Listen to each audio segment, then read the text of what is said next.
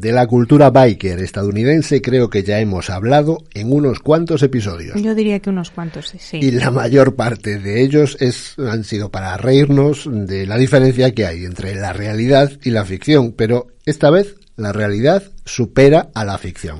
Eso es verdad, porque normalmente lo que veíamos en la ficción era terrible, pero hoy hablamos de la cultura del motocross, que está tan en boga en muchas ciudades americanas, en parte porque son un problema de seguridad. Y también una vía de escape para muchos chavales, especialmente de la comunidad negra de los Estados Unidos y para aquellos que tienen una relación muy especial con su moto. Bajo las escaleras, entro en el trastero, veo la moto. Pienso, es como mi novia. Es como si hablase con ella. Le digo, hoy vamos a quemar la ciudad. Aquí vuestro colega Stro dándole al tema. Ya sabéis lo que me va. Las motos son mi vida. Los MNC vamos al grano. Cada vez que arranco la burra me pongo nervioso. Me tiemblan hasta las piernas. ¿Y si me persigue la policía? ¿Y si me estrello? No paro de rayarme. Pero en cuanto le doy gas, el miedo desaparece. Solo estamos el mundo, la moto, la calle Pues así empieza Los Reyes de Baltimore, con la voz en off de un personaje pues que está muerto. Que eso tampoco es tan nuevo, porque acuérdate de que ya se hacía en American Beauty, que era como empezaba la, la película, o en El Crepúsculo de los Dioses. Sí, pero en American Beauty, el que hablaba eh, y que, está, que estaba muerto era el protagonista. No es el mismo caso de los Reyes de Baltimore. No, porque en este caso el que acabamos de escuchar es el hermano mayor del protagonista que se llama Ratón. Bueno, y tampoco es una voz en off en realidad, porque lo que estamos escuchando es un vídeo que Ratón está viendo en su móvil y en el que su hermano cuenta, pues esto, lo mucho que le gustan las motos, su novia también, pero más las motos, las acrobacias, su pandilla de amigos, los MNC, que decía él, que son los Midnight Click pero sobre todo de lo que va esta película es de esta cultura de la dirt bike en las calles de Baltimore que es muy extrapolable a todos los Estados Unidos porque, como decíamos, es una situación que ahora está eh, pues eso, muy en, en boca de todo, muy en la agenda, ¿no? Y eso nos lleva al documental en el que se basa la película.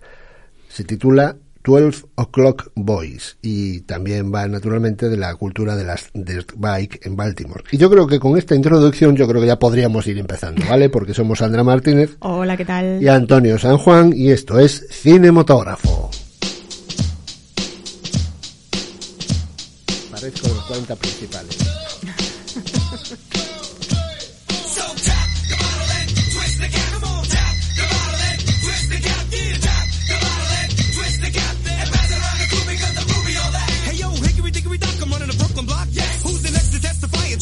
Penetrate the facts? Singing it, do re mi fa sol la ti do, I draw back my bow. I'm taking a check and giving it a smack and cutting no slack. Check it, here I go, shorty got the 40 oak smash. Too fast if you crash, make it Bueno, entonces empezamos por cuál? ¿Por 12 O'Clock Boys o por los Reyes de Baltimore? ¿Qué te parece si empezamos por orden? Me parece bien. De acuerdo, vale, pues mm, 12 O'Clock Boys es un documental de 2013 en el que se habla de la afición de los adolescentes de Baltimore a las dirt bike. Habla de la calle, de los barrios de Baltimore y de la adolescencia y también cuenta la historia de Pug, un chico de 14 años que quiere entrar en una pandilla ilegal de moteros que se llama los 12 O'Clock Boys. Pues mira tú por dónde, esto es lo mismo de lo que va Los Reyes de Baltimore, porque también habla de un chico de 14 años, bueno, de 16 en realidad, que intentan, no, de 14, de 14, que intenta entrar en una pandilla ilegal de moteros adolescentes. Bueno, es que ya hemos dicho que el documental y la película son, Son, la, misma, cosa. Son la misma cosa. En realidad eh, es la traslación del documental a la ficción. El documental tuvo un cierto éxito y parece que los productores, pues bueno, el, el productor y director en, en realidad se animó a contar la misma historia, pero esta vez desde el punto de vista de la ficción. Es más, el protagonista del documental Hmm. también sale en Los Reyes de Baltimore, la película. De hecho, hace de su propio hermano, que es el personaje que escuchábamos al principio. Efectivamente, ese que decíamos al principio que está muerto, ¿no? Que ya está. Pero no solo eso. ¿Eh? no, no te me adelantes. Lo de los 12 o'clock, es decir, los 12 o'clock, los, los de medianoche, eh, eh, bueno, medianoche. Chicos de medianoche. Chicos de No, medianoche. chu- o- chicos de las no, es 12 en punto, punto, perdón. 12 en Sí, sí. punto realmente.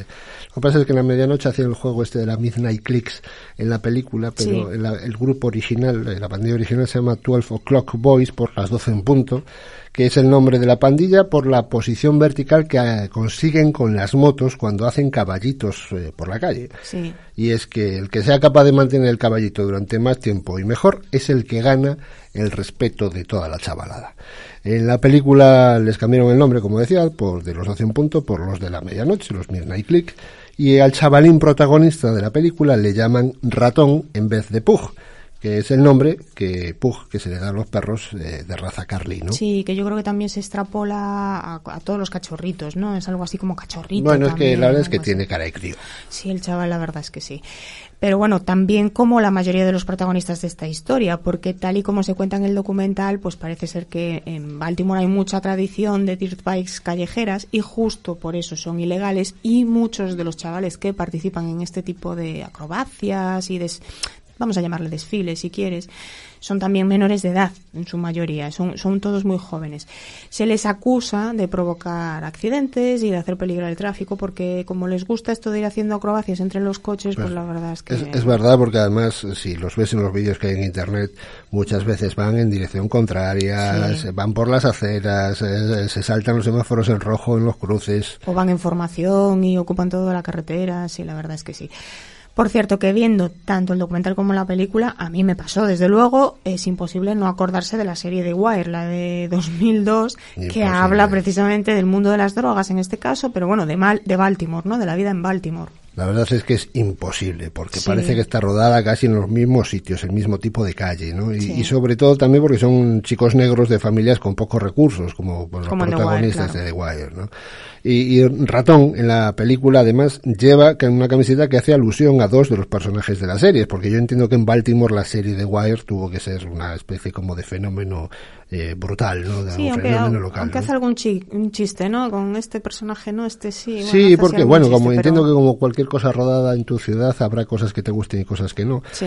Pero bueno, eh, todo transcurre en Baltimore. Claro. Baltimore es una ciudad muy particular.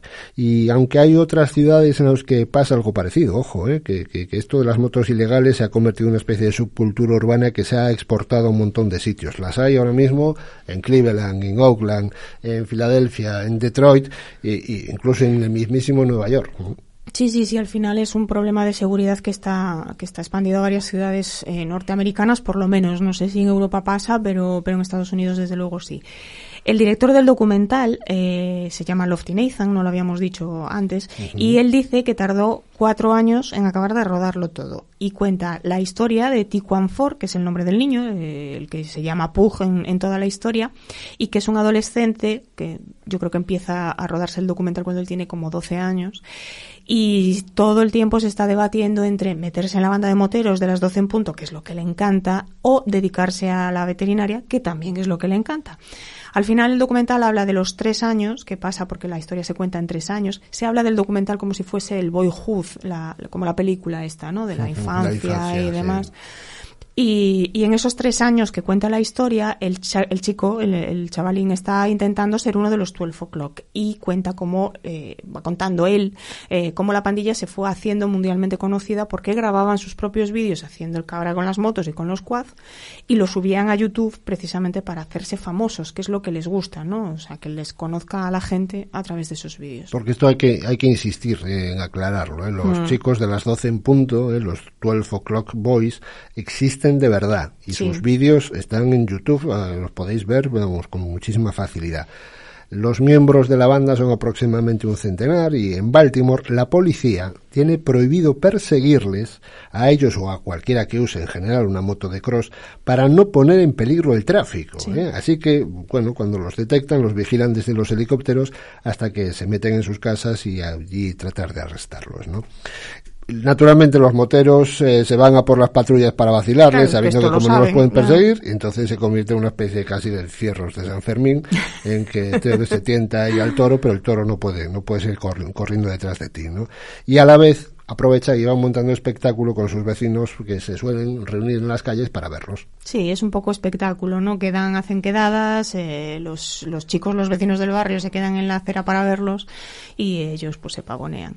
Allí lo de usar la moto en contra de la ley pues se hace también como un acto de rebeldía, porque es... Eh, es un poco esa queja de somos un barrio marginal, estamos aquí, nadie se hace cargo de nosotros y queremos enfrentarnos a la policía. Y luego también porque lo que decíamos, ¿no? Porque quieren hacerse famosos en internet. No solamente ellos, sino casi todos los que se dedican a este tipo de, acrobacias por las ciudades, eh, pues decíamos antes Nueva York, Detroit, eh, al final se van grabando o hay otros que les van grabando para después compartirlo en internet porque es parte del juego, ¿no? El, darse a conocer así. Todo esto realmente viene de, de la época de los años 70 en que los, las motos de, de, motocross, ¿no? se usaban por los normales campos de tierra, pero empezaron a prohibirse también esos usos y empezó a extenderse los, las zonas urbanas, el asfalto empezó a cubrir las zonas de tierra y entonces pues los dueños empezaron a usarlos en la ciudad. Es un poco el fenómeno supermotar, ¿no? que también pasó mm. en países donde se puso muy de moda, como en Francia, ¿no? donde las motos de motocross perdían las ruedas grandes, las de 21 pulgadas, y les ponían ruedas ya de motos de ciudad y que en el fondo también podríamos compararlo en este caso con carreras de velocidad, con los café racers eh, británicos, ¿no? o sea, esa especie de tribus en que, bueno, tú coges una moto, un tipo de moto muy parecida para eh, ir con tus amigos a montarla, ¿no? En este caso, hacer caballitos. Pues sí. Y al final todo esto se fue, yo creo que contagiando a muchas ciudades norteamericanas, porque empezó en Baltimore, pero ahora mismo eh, ya hay bastantes. Y se, ha ido prohibiendo naturalmente en todas ellas, claro. Claro, a veces la verdad también es que parece que, yo qué sé, yo los ves en los vídeos y parecen todos un poquito descerebrados a mí se me hielan la sangre, se me ponen los pelos como escarpias viéndoles hacer las piruetas. Sí, y, entiendes que les acaben prohibiendo el uso de la moto, sobre todo porque además incluso son ilegales, ¿no? Muchas de ellas no tienen matrícula eh, o son robadas y, o son hechas con piezas pero no están dadas de alta ni tienen un seguro y por lo tanto, bueno, pues hay que prohibirlas. En el fondo, yo creo que lo que se cuenta también, lo que se cuenta en el documental y lo que cuenta un poco esta historia en general en la realidad es que estos adolescentes de barrio, eh, de barrios marginales me refiero, tienen muy pocas opciones y, y muchas veces el problema con la justicia pues es bastante serio, ¿no?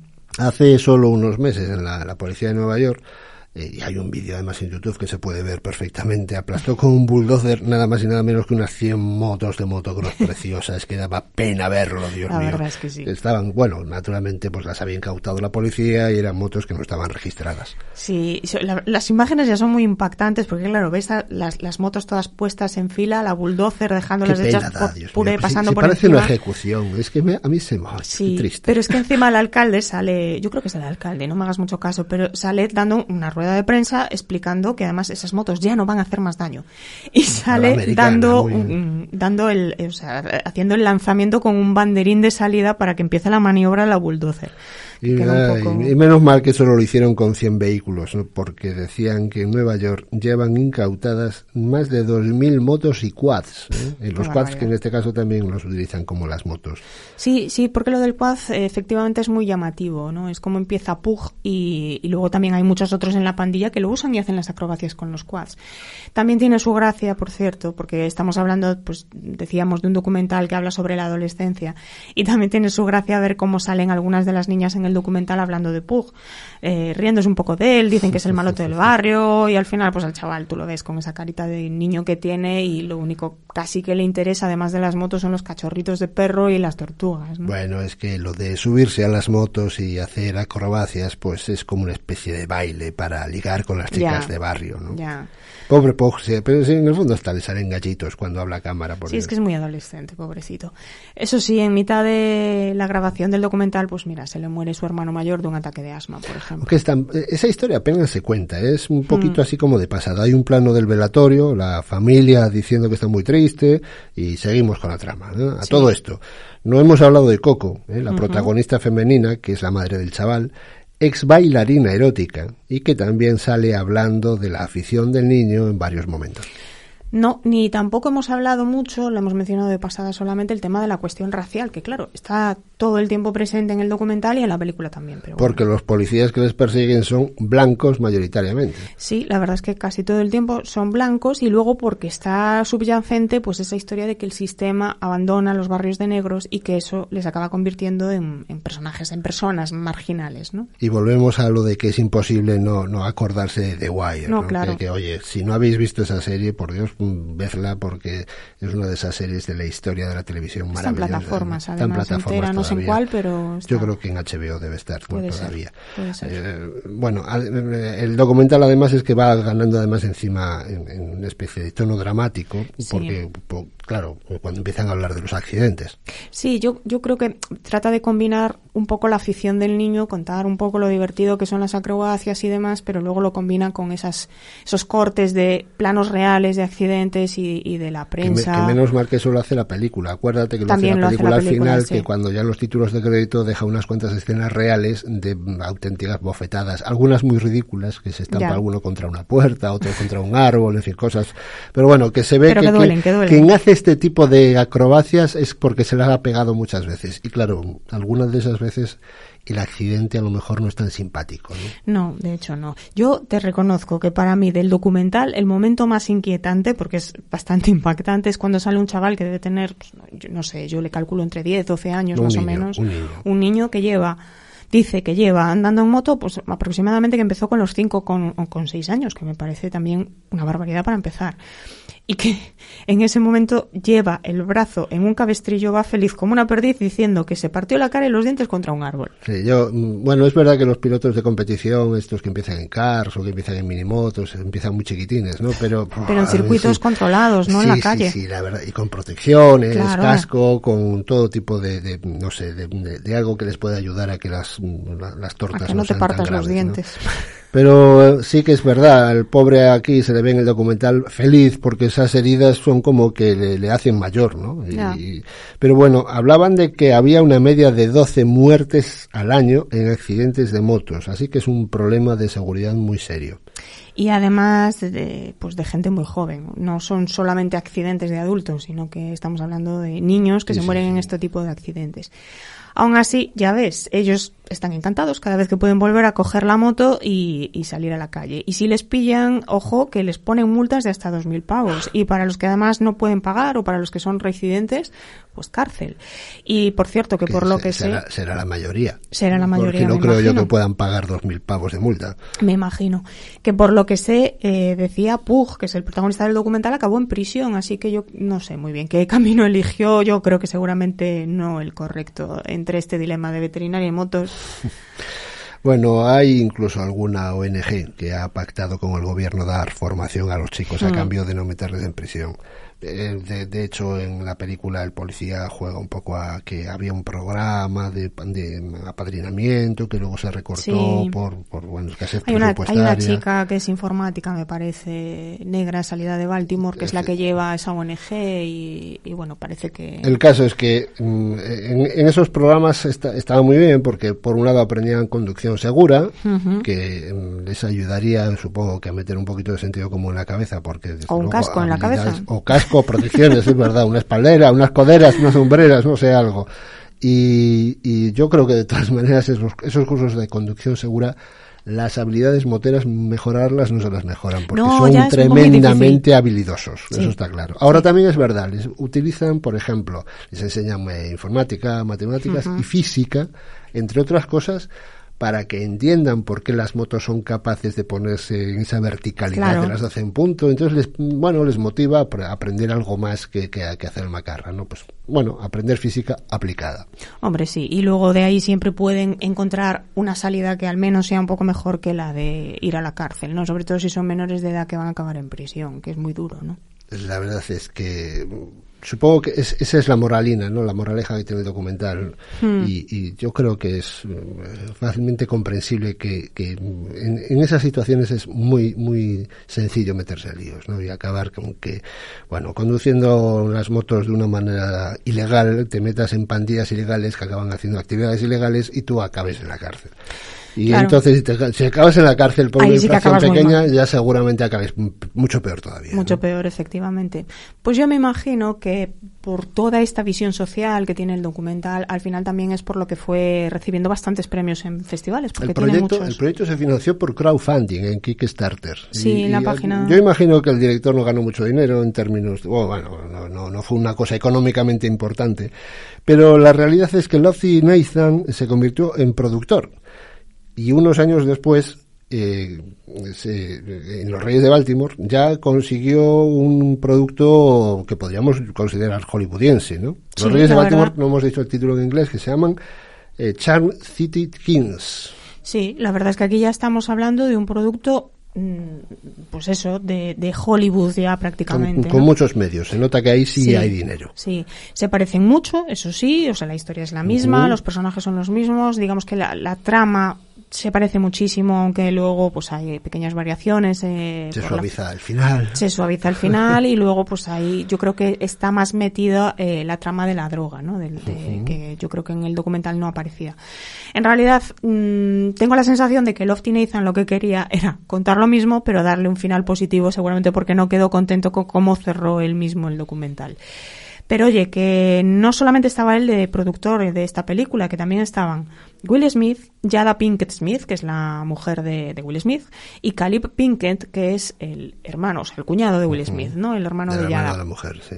Y, y los, los tres pusieron pasta para la producción, así Bueno. que había dinero. A- Allá es nada, porque si además añadimos a James Lassiter, que es el socio habitual de Will Smith, pues estamos hablando de un producto del- de la productora del imperio Will Smith. ¿eh? Overbrook Entertainment se llama la productora.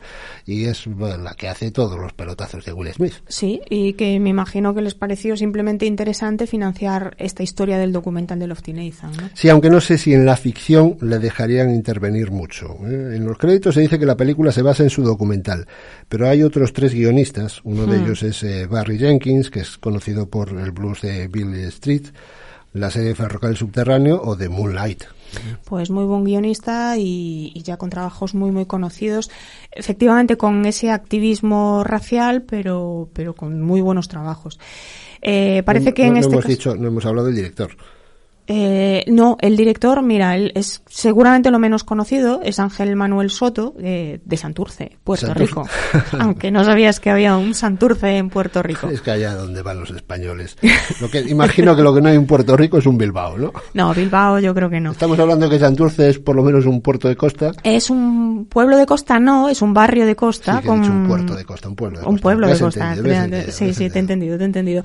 Es un barrio de costa, pero con más de 60.000 habitantes, que ríete tú de los pueblos de costa. Los barrios, toma, los barrios, toma ya barrio. Pues sí. Volviendo al director, esta es su única película, por eso digo que no es muy conocido, porque hasta aquí solamente tiene cortos y cortos documentales, trabajaba con bastantes documentales, a lo mejor de ahí la adaptación ¿no? a, a la ficción, pero no es muy conocido. Eh, eso sí, esta película ya está producida, además de, de por los Smith en su conjunto, eh, por HBO Max, la Warner y Sony Pictures. Además, Aquí- sí, bueno, además bueno, la Warner yo creo que es la que se queda pone al final de los títulos de crédito, que es la propietaria de todo, así que los demás, eh, la coproducción es así un poco particular. Ah, Este es el director de ahora que está rodando, la, es el director, el de la escena, de la- de- perdón, de la película esta de Blue Beetle, La del escarabajo. del escarabajo azul, Sí. que es donde sale eh, Harvey Guillén. Uno de mis héroes, uno de mis héroes mm, favoritos más, más, más mm, queridos de todos los mm, tiempos. Gizmo. En lo que hacemos el en las protagonista de lo que hacemos en las sombras, por favor. Qué Gran maravilla, serie, qué maravilla de serie. serie, no os la perdáis. Gran serie. Hay mucha expectación también con respecto de esta de Blue Beetle, porque es de estos escasos superhéroes de DC que son latinos, porque siempre estamos con la cuestión también eh, pues del mundo latino en los Estados Unidos. Aunque justo esto de que sea una cucaracha azul, mira, yo no sé qué te diga, porque la verdad yo creo que para normalizar a los latinos en los Estados Unidos, igual es mejor que hagan otro tipo de papeles, ¿no? Otro tipo de... Bueno, esto de hacer de acuérdate, superhéroes. acuérdate de que Guillermo, y vuelvo a lo que hacemos en las sombras, quiso ser vampiro cuando vio a Antonio Banderas en entrevista con el vampiro. Me vas a poner el coro. Hombre, naturalmente. Venga, dale ahí, dale ahí, ahí, aprieta la. Este es mi cuarto. Esta es una foto mía vestido de Armand de entrevista con el vampiro, interpretado por Antonio Banderas. Era la primera vez que veía a un vampiro hispano normalizado en el cine y me dije, si, si él puede, yo, yo, yo también. Guillermo, pon tablones en esta ventana. Hay riesgo de que entre la luz. Normalizar vampiros, normalizar escarabajos azules. A ver, venga, que nos vamos a otra serie que ni siquiera tiene motos. Yo es que oigo el corte. Y si es que yo quiero seguir oyendo, pero es igual. Venga, venga, venga. No, que no, tiene no un episodio con una pandilla de moteros, pero Venga, no venga. vamos a dedicarle. Que sí, que sí, que sí. Volvemos a Los Reyes de Baltimore. Rodada en Baltimore, decíamos, estrenada en el 2020 y con Yahidiayo Winston, que no sé si lo he pronunciado bien, al que premiaron en Sundance eh, junto con el resto del reparto. Pero de cualquier manera estamos hablando de actores muy jóvenes, porque los protagonistas rondan los 15 o los 16 años. que son un poco mayores que en el caso del documental. Y también te digo que Yahi Diallo eh, tenía 16 cuando hizo la película, pero ya llevaba cuatro años trabajando en series y en cine, aunque no me parece que sea un actor muy conocido. Yo estoy convencido que lo de Diallo es una derivación gallega más listo Es posible, que un gallo. es posible. Porque a mí me suena más a debe ser Diallo, pero eh, no, sé, Seguramente. pero lo de Diallo que es más listo que un gallo. Lo siento, lo he leído literalmente. Bueno, y decimos entonces que hablamos de una película de buena calidad. Pensada para chicos jóvenes, quizás un poco de nicho, creo yo, al estar hablando justo de adolescentes en un barrio de Baltimore con estos problemas raciales, que es verdad que son como muy de nicho, ¿no? Bueno, pero todos hemos sido adolescentes, no, no hemos sido todos. Sí, no en barrios marginales y con cuestiones, problemas raciales, pero bueno, adolescentes todos hemos sido. Y aunque el guion no es original precisamente, pues se basa en una historia real y eso siempre le da credibilidad y eso está muy bien. Oye, por cierto que tampoco es mala la fotografía, precisamente, ¿eh? No, la verdad es que es bastante buena. De hecho, la directora de foto es Caitlin Arizmendi, eh, la misma que hizo Dune, eh, Dune la del 21, La no, no nueva, la sí, antigua, sí, sí. y Swallow, que también es una película así reciente, yo creo que también es del mismo año, del 21 o del 20. Y las escenas con las motos y los coches de policía están, fantásticamente bien rodadas. No Sí. tienen nada que envidiar una superproducción de acción. No, la verdad es que no. Aunque a mí, si te digo la verdad, personalmente me impactaron bastante más las del documental. Yo supongo que es porque eran de verdad y entonces me las creo más, ¿no? Aunque estaban peor grabadas, evidentemente, pero, pero a mí me, imp- me impresionaron bastante. Aunque también es cierto que el, el director, el director de, hablo de Los Reyes de Baltimore, ¿eh? el director comenta que durante el rodaje le resultaba difícil saber qué motos eran las de los actores y qué motos los, los actores y, y- y los extras. Y cuáles eran las de los chicos del barrio, porque se iban sumando ellos a las escenas y al final acabaron trabajando con las pandillas de allí de Baltimore como, como actores, de verdad. De hecho, uno de los especialistas que aparece, eh, bueno, agradeciéndose, agradeciéndole su participación en los títulos de crédito de la película es eh, Willie Wayne, que es uno de estos moteros precisamente famosos por sus vídeos en YouTube. Así Ah. que, naturalmente, supongo que toda esta tribu es bastante indistinguible los que son eh, pandilleros o los que Sí. derivan después de sus habilidades personales desarrolladas cuando eres muy joven en una trayectoria profesional de especialista o incluso de deportista. ¿no? Yo entiendo que, que es una evolución bastante, bastante Razonable, razonable. ¿no? A todo esto que de las motos del documental no hemos hablado pero lo que había sobre todo eran motos de, de motocross de Honda y de Yamaha, ¿no? Y además eh, de algún quad, ¿eh? pero la, la moto principal de la película es la, naturalmente, la CRF de Honda. ¡La leche! ¿Te gusta? Tendrá un buen par motor. Es la CRF. ¿Qué vas a hacer con ella? La he restaurado para uno de mis clientes que está en King con Ferry. Tengo que devolvérsela. ¿Tú sabes dónde es? Sí. Mira, está claro que Honda es la que puso las motos, porque el quad de ratón eh, también es de la marca. Eso sí, a pesar de que estamos hablando todo el tiempo de cultura motera, que nadie se confunda, porque en este caso la finalidad ni es la de tener las motos más bonitas, ni de customizarla eh, como otro- en otras pandillas moteras ya más clásicas, ya más vistas en el cine, digamos, ¿no? Ni siquiera el objetivo es tener una moto más grande o más rápida, sino que lo que buscan es que sea la mejor para las acrobacias, seguramente la más ligera. De hecho, en algunos vídeos que ves por ahí eh, incluso les quitan las ruedas delanteras para hacer los caballitos, o sea que... Bueno, en la eh, película sale una bicicleta sin rueda delantera. También, Pero, efectivamente. Ya, Y en- ya- y en ya algún la moto ya- yo ya no la he visto, pero bueno. En, el- en tienes el documental una- yo creo que sale. Una locura. Sí, sí. Eh, entre otras, y según dicen en el documental, justamente por esto es por lo que lo primero que le quitan es las placas. Sí, ¿no? bueno, los guardabarros, placas, placas, las placas de claro. matrícula que, que- que si alguna vez la han tenido, porque yo creo que algunas de las motos pueden ser robadas no. y les quitan la matrícula, otras pueden ser ya fabricadas casi por piezas y, y yo qué sé. Y naturalmente si no tienen matrícula, pues no tienen seguro y claro, Claro. Y, y circulan de manera ilegal. Y, y como decíamos, Pug sale al principio haciendo un guiño al documental en un cameo como el hermano muerto del protagonista en una de esas motos. En el documental, el hermano mayor de Pug se muere de un ataque de asma, al menos es lo que decían. Pero aquí se comenta que fue en un accidente mientras le persigue la policía, aunque no se acaba de decir del todo con claridad, yo creo que hasta el final de la película. le da un toque más dramático, no más relacionado, porque si no parecería que el asma es una enfermedad que, bueno, no tiene mucho que ver con, Ya, con la con trama de- de- del sí. asunto. ¿no? Eh, por- es por este motivo el que en la, eh, en- la película se justifica su muerte con lo de las motos, entonces, claro, en la película eh, la madre le dice a, a Ratón que no quiere volver a perder a otro hijo por culpa de las motos, ¿no? En uno de los rodeos. El rodeo le llaman rodeo a esa especie de, de reunión en la calle donde se ponen todos a ocupar la calle entera con sus acrobacias y sale un montón de gente a, verlas, ¿no? Y la policía los vigila sin intervenir. En el barrio de, el hobby de, de juntarse los domingos es más o menos lo que se llama el rodeo, ¿no? Entonces, bueno, van todos los chicos a ver ahí las acrobacias.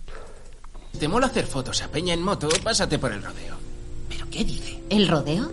Sí. El rodeo. No. Los domingos de verano. Los Midnight Click.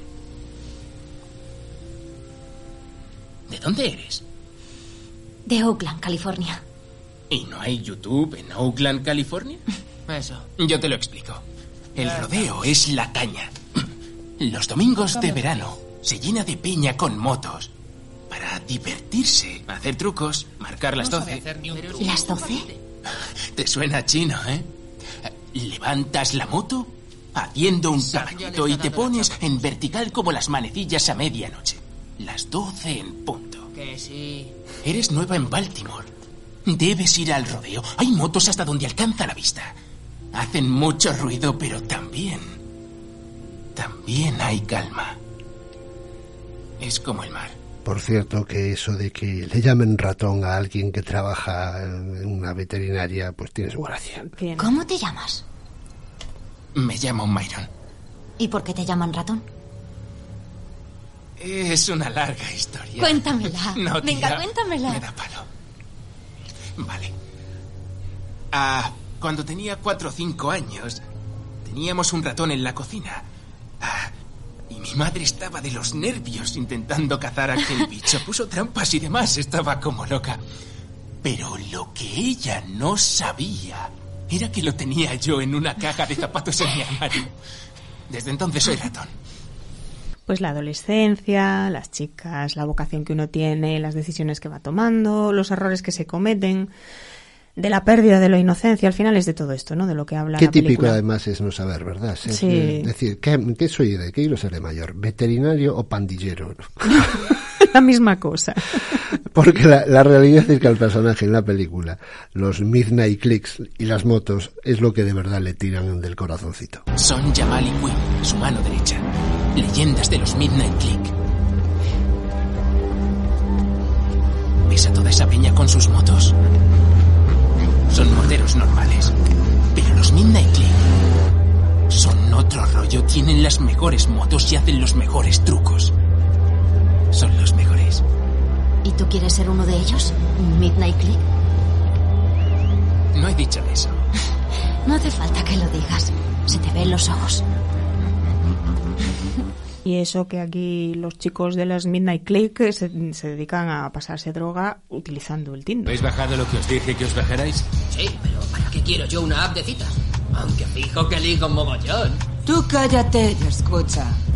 Sacad los móviles. Buscadme. Deslizad a la derecha. ¿Creéis que los polis se enterarán de nuestros chanchullos por una app de citas? Ni de coña. Y luego está la chica, claro, ante la que intenta quedar bien a pesar de que acaba haciendo el ridículo. ¿Qué te tengo dicho, tío?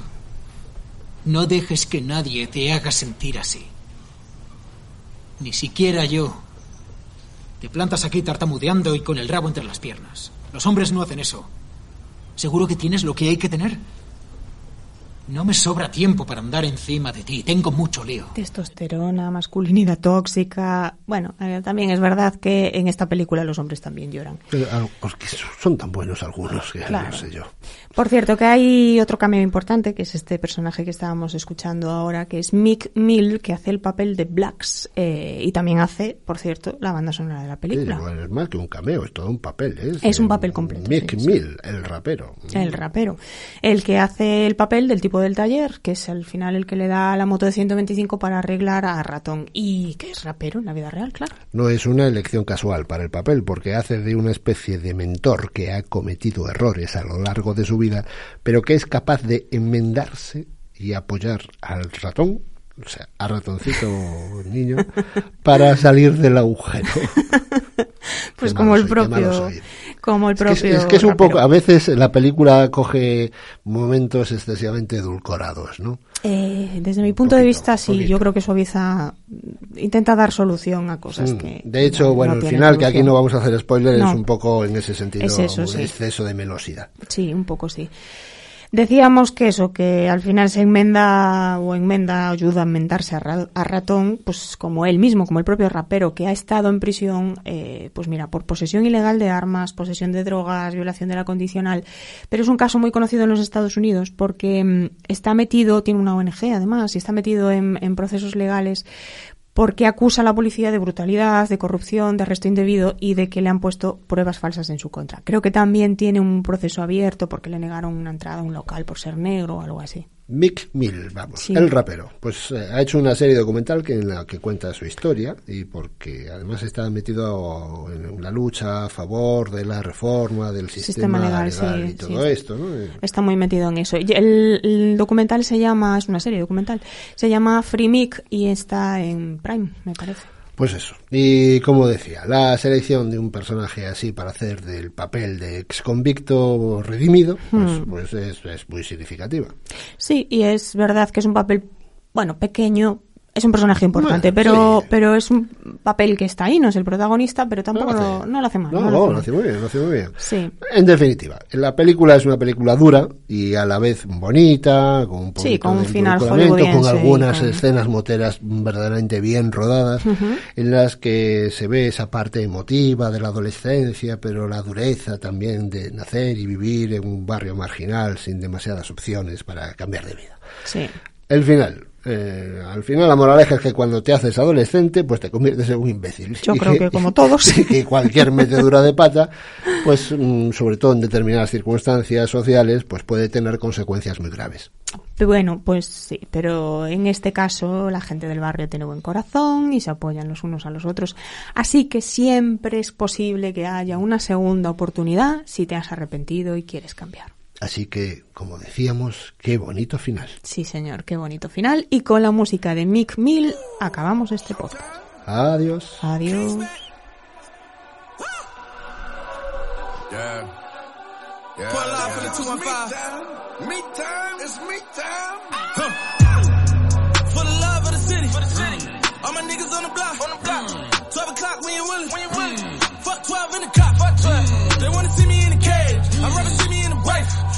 legend on the gram and going live on these bitches on got goddamn, who got the streets? Me, me, who that heat? Me, me, who love the city? Or pull up that village? truck right through the motherfucking seat? Me, who driving shit through the one? Me.